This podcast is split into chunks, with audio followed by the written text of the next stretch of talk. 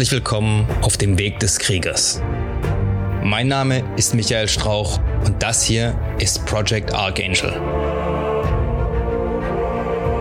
In diesem Podcast teilen meine Gäste und ich unsere Erfahrungen, Erlebnisse und Erkenntnisse, die wir auf diesem Weg gemacht haben.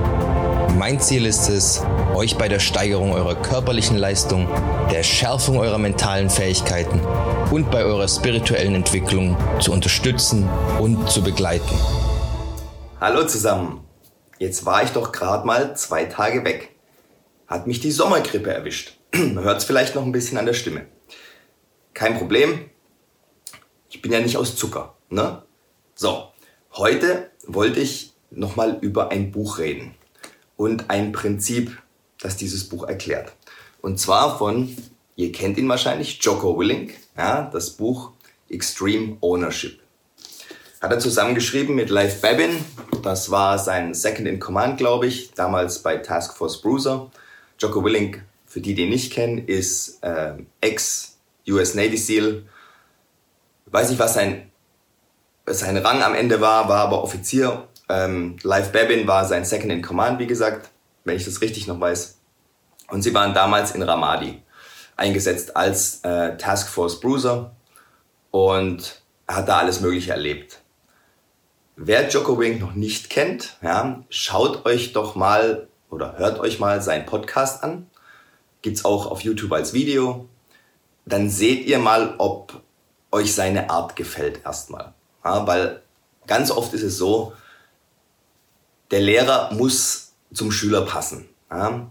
Und äh, Joko macht viele gute Sachen, aber auch viele Sachen, mit denen ich nicht übereinstimme. Also da muss ich einfach sagen, sehe ich anders.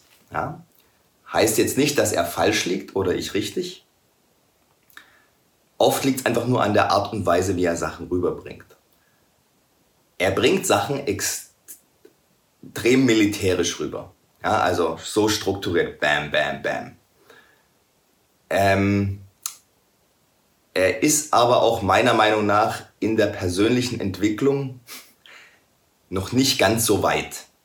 Ja, also er ist noch sehr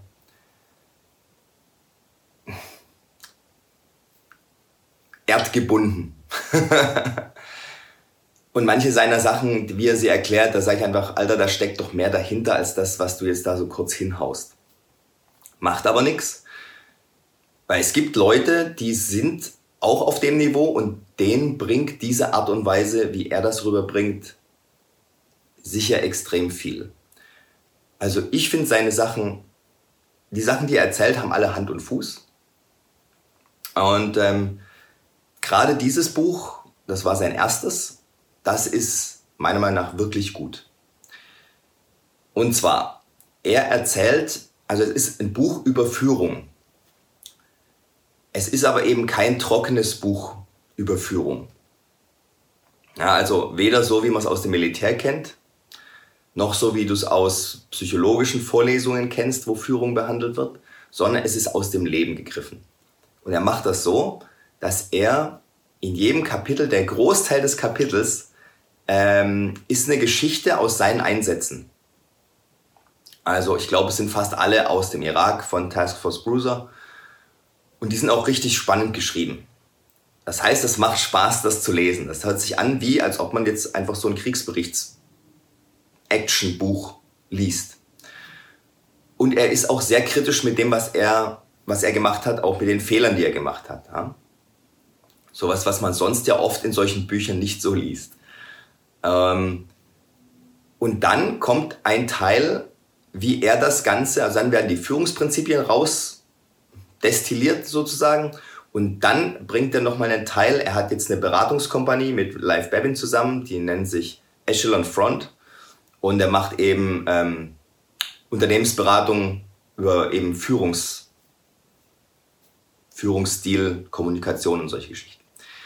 Und das, das Ende vom Kapitel ist eben immer ein Anwendungsbeispiel, wie er tatsächlich in einer, einer Beratungssituation eine Firma mit diesen Prinzipien praktisch bei einem bestimmten Anwendungsproblem geholfen hat.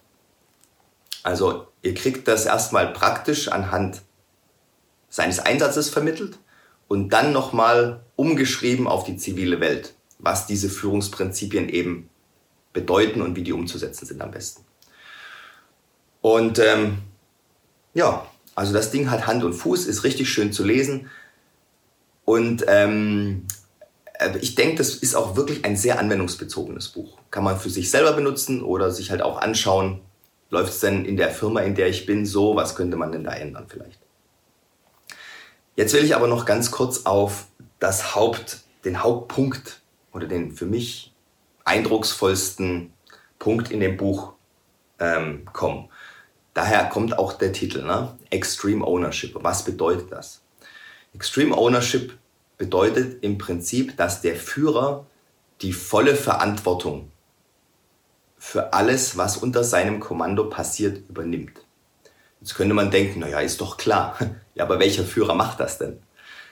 Damit ist nämlich gemeint, wenn du einen Auftrag vorgibst und dein Team oder einer aus deinem Team, was auch immer, baut Scheiße, irgendwas läuft falsch. Bist du dafür verantwortlich, selbst in dem Fall, dass einer aus dem Team einfach nicht das gemacht hat, was du gesagt hast, dass er machen soll? Mit der Begründung, dann hast du es ihm offensichtlich nicht gut genug rübergebracht, wie wichtig das ist, dass er das so machen soll, wie du das gesagt hast. Denn wenn du das gemacht hättest, hätte er nicht gedacht, er macht da jetzt sein eigenes Ding. Ja. Soweit muss man erstmal bereit sein, Verantwortung zu übernehmen. Denn im Prinzip ist es doch so, manche Leuten kannst du sagen, hey, mach das so und so, erklärst es ihnen und am Ende machen sie es trotzdem nicht. Ja? Vielleicht, weil sie überhaupt nicht da sein wollen, weil sie den Job gar nicht mehr machen wollen, weil ihnen eh scheißegal ist, was du sagst, warum auch immer. Trotzdem selbst in dem Fall stellst du dich als Führer nachher hin vor deiner Führung, ja, vor denen, denen du Rechenschaft ablegen musst oder den Aktionären, wenn du ganz oben der Post bist oder was auch immer und sagst, das Ding ist in den Sand gesetzt worden, weil ich folgende Fehler gemacht habe, so und so und so. Ja, und dann sagst du auch, der Fehler ist, äh, lag da und daran, und ich habe folgende Schritte eingeleitet, dass so ein Fehler nicht nochmal passiert in Zukunft. So, und damit ist das Thema eigentlich auch gegessen. Auf der anderen Seite, jeden Erfolg, den dein Team hat, den erkennst du an, dass das der Erfolg kommt vom Team. Ja? Also das Team ist verantwortlich für den Erfolg Du bist verantwortlich für alles, was schief geht. Wer möchte da nicht gerne Führer sein? ja? So ist es nämlich, wenn du ein guter Führer bist. Ja, das ist nicht der Job, den du hast und dann sagst du, ja, äh, alle anderen machen Fehler und ich muss dann nur sagen, wo was falsch gelaufen ist und diejenigen dann dafür zur Rechenschaft ziehen. Nein, das ist genau umgekehrt. Du ziehst dich zur Rechenschaft für alles, was deine Untergebenen verkackt haben, weil du es ihnen offensichtlich nicht richtig beigebracht hast, nicht richtig vermittelt hast, was gemacht werden soll, nicht richtig gezeigt hast, warum das wichtig ist und sie vielleicht überhaupt keine Ahnung haben, wie das große Gesamtbild aussieht und warum sie diese Sachen überhaupt tun müssen und deswegen, wenn es ans Improvisieren geht, sie falsche Entscheidungen getroffen haben. Ja? Ist ja in der Auftragstaktik ganz wichtig, dass jeder versteht, was zumindest die Ebene eins, wenn nicht sogar zwei Stufen höher für ein Ziel hat, damit man eben Gelegenheiten ausnutzen kann, die vorher nicht vorgegeben worden sind und so das Ergebnis verbessern. Oder wenn eben ähm, Schwierigkeiten auftreten ja, und man nicht direkt in der notwendigen äh, Zeit eine Anweisung bekommen kann von oben, man selbstständig Entscheidungen treffen muss, die im Sinne der Auftragserfüllung sind. Man hat also als Führer einen ganzen Haufen Arbeit und kriegt eigentlich keinen Dank dafür, weil der Dank immer ans Team geht. Deswegen kann auch nicht jeder ein guter Führer sein. Jetzt nochmal zurück zu dem Punkt, weil man denkt sich ja dann, okay, wenn, wenn, wenn ich immer die Schuld für alle Fehler meiner Untergebenen übernehme, ja, dann können die ja Fehler machen, so viel sie wollen. Sie werden ja nie dafür zur Rechenschaft gezogen. Ja, könnte man meinen. Aber die Idee ist folgende. Dadurch, dass über Zeit deine, ich sage jetzt immer Untergebenen, dein Team sieht, dass du derjenige bist, der für sie den Kopf hinhält und du ja alles versuchst, damit sie Erfolg haben, muss natürlich auch zwischenmenschlich ein bisschen stimmen, klar, werden die im Nachhinein sagen, nee, pass auf, die kommen dann zu dir, die stellen sich dann nicht öffentlich bloß, weil öffentlich übernimmst du die Schuld. Du schützt dein Team davor. Ja? Ähm, Gibt es in der Politik jetzt auch nicht so wirklich. Ja? Schauen wir uns diverse Verteidigungsministerinnen an, Sternchen innen, was auch immer. Ähm, wie die, ähm, wo die dann die Schuld gefunden haben. Natürlich nicht oben in der Führung. Klar, der Fisch fängt nicht am Kopf zu stinken an, sondern irgendwo in der Mitte. Aber zurück zum Thema. Wenn dein Team merkt, dass du ein guter Führer bist und sie bei Fehlern deckst und ihren, ihnen den Rücken stärkst und ihnen gleichzeitig die Erfolge zuschanzt, dann werden die, wenn sie normale Menschen sind, zu dir kommen und sagen, hier, pass auf, Chef, folgendes habe ich falsch gemacht. Ja, weil die wissen, dass du das weißt. Du bist ja nicht blöd. Die sind auch nicht blöd. Die wissen genau, dass du weißt, wer die Fehler gemacht hat. Und dass du ihnen zum Beispiel was gesagt hast, was sie nachher nicht gemacht haben. Aber dann werden sie zu dir kommen und sagen, pass auf, war mein Fehler, habe ich nicht so gemacht, hatte ich falsch verstanden, was auch immer. Problem erkannt, ich werde ab jetzt das so und so machen, dass der Fehler nicht mehr vorkommt. Kopieren dann nämlich dich. Ja? Die lernen am Beispiel. Und das ist Führen von vorne.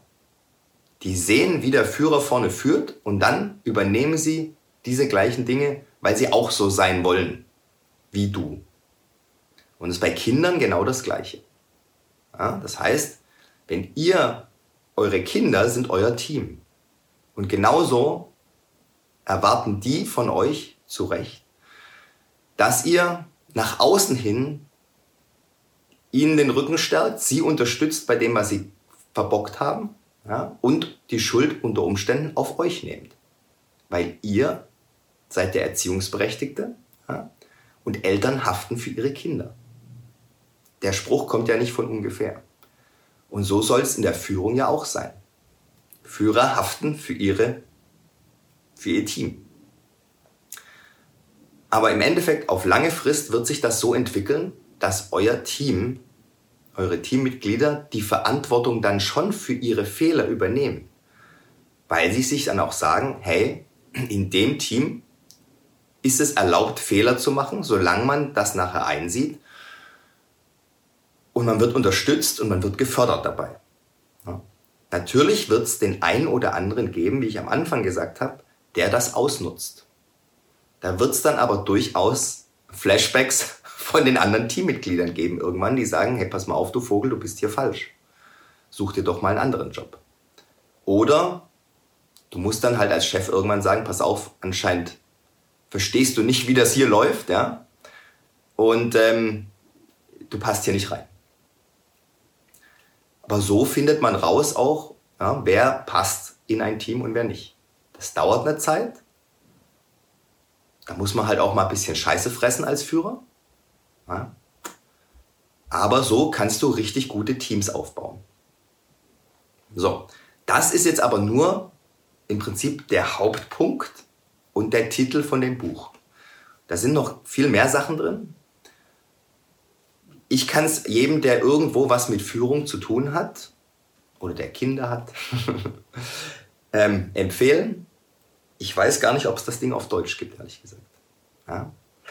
Werde ich mal nachschauen. Ich hau die Links unten ins, ähm, in die Beschreibung. Okay? Also, in diesem Sinne, macht's gut. Wir sehen uns morgen wieder, außer etwas Unvorhergesehenes passiert. Haut rein, Männer. Wenn es euch bis hierhin gefallen hat, dann dürft ihr mir gerne ein 5-Sterne-Review dalassen, den Kanal weiterempfehlen. Schaut auch gerne mal auf meinem YouTube-Kanal vorbei, Project Archangel. Ich bin auch auf Instagram, auch Project Archangel. Wenn ihr Fragen habt, könnt ihr mir an irgendeiner Stelle, wo es möglich ist, die Fragen gerne stellen. Ich versuche immer, die zu beantworten, soweit ich kann. Auf dem YouTube-Kanal findet ihr auch eine E-Mail-Adresse, also alles kein Problem. Ich hoffe, wir hören oder sehen uns dann beim nächsten Mal. Bis dahin immer dran denken, es geht nur um den Weg und nicht um das Ziel. Macht's gut, haut rein.